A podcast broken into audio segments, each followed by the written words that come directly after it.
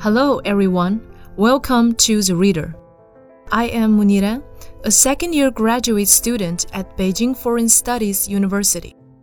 What I'm going to read for you today is selected from Carry On the Legacy of the May 4th Movement and Be Worthy of the New Era. This is a part of the speech by President Xi Jinping at a conference marking the centenary of the May 4th movement on April the 30th, 2019.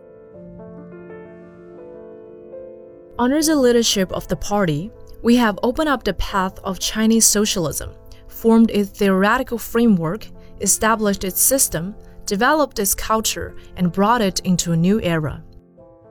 The Chinese people have unprecedented confidence in the path, theory, system, and culture of Chinese socialism, and the prospects for national rejuvenation have never been brighter. In the new era, the theme and direction of Chinese youth movement and the mission of Chinese youth are to uphold the leadership of the CPC and work along with other people to realize two centenary goals and the Chinese dream of national rejuvenation. Youth is the most active and energetic element among all forces in society. You are the hope and future of our country. Today, in the most promising period of the Chinese nation, young Chinese are endowed with rare opportunities to achieve things and the mission to shoulder great responsibilities. In this new era, you should continue to carry forward the spirit of the May 4th movement and take on your mission to realize national rejuvenation. You should meet the expectations of our party and our people, be worthy of the trust of the nation, and live up to the demands of this great era. First, Chinese youth in the new era should establish great ideals. The ideals and beliefs of youth have a bearing on the future of a country. Young people with great ideals and firm beliefs are the driving force that builds an invincible nation.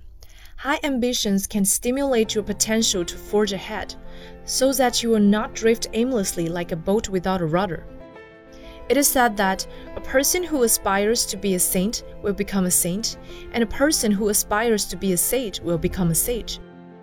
Young people have different life goals and career choices, but only when you integrate your goals with those of the nation and the people, advance with the times, and share the aspirations of the people, will you live up to your values and realize the lofty goals of life. Disregarding the needs of a country and the interests of the people, those who are self centered will find a narrow path ahead. Young Chinese in the new era must have belief in Marxism, faith in Chinese socialism, and confidence in realizing the Chinese dream. You must go out to the people, embrace the new era and the new world, and realize your ideals and beliefs in building your careers, so that the years of your youth will sparkle with innovation and creation. Second, Chinese youth in the new era should love our country. Dr. Sun Yat-sen said the biggest thing for a citizen is knowing how to love one's country. Whoever does not love their country, or even worse, deceives and betrays their motherland, is a disgrace and has no place anywhere in the world. Love of our country, the feeling of devotion and a sense of attachment to our motherland is a duty and responsibility for every Chinese. It is a foundation on which young Chinese in the new era can become winners in life.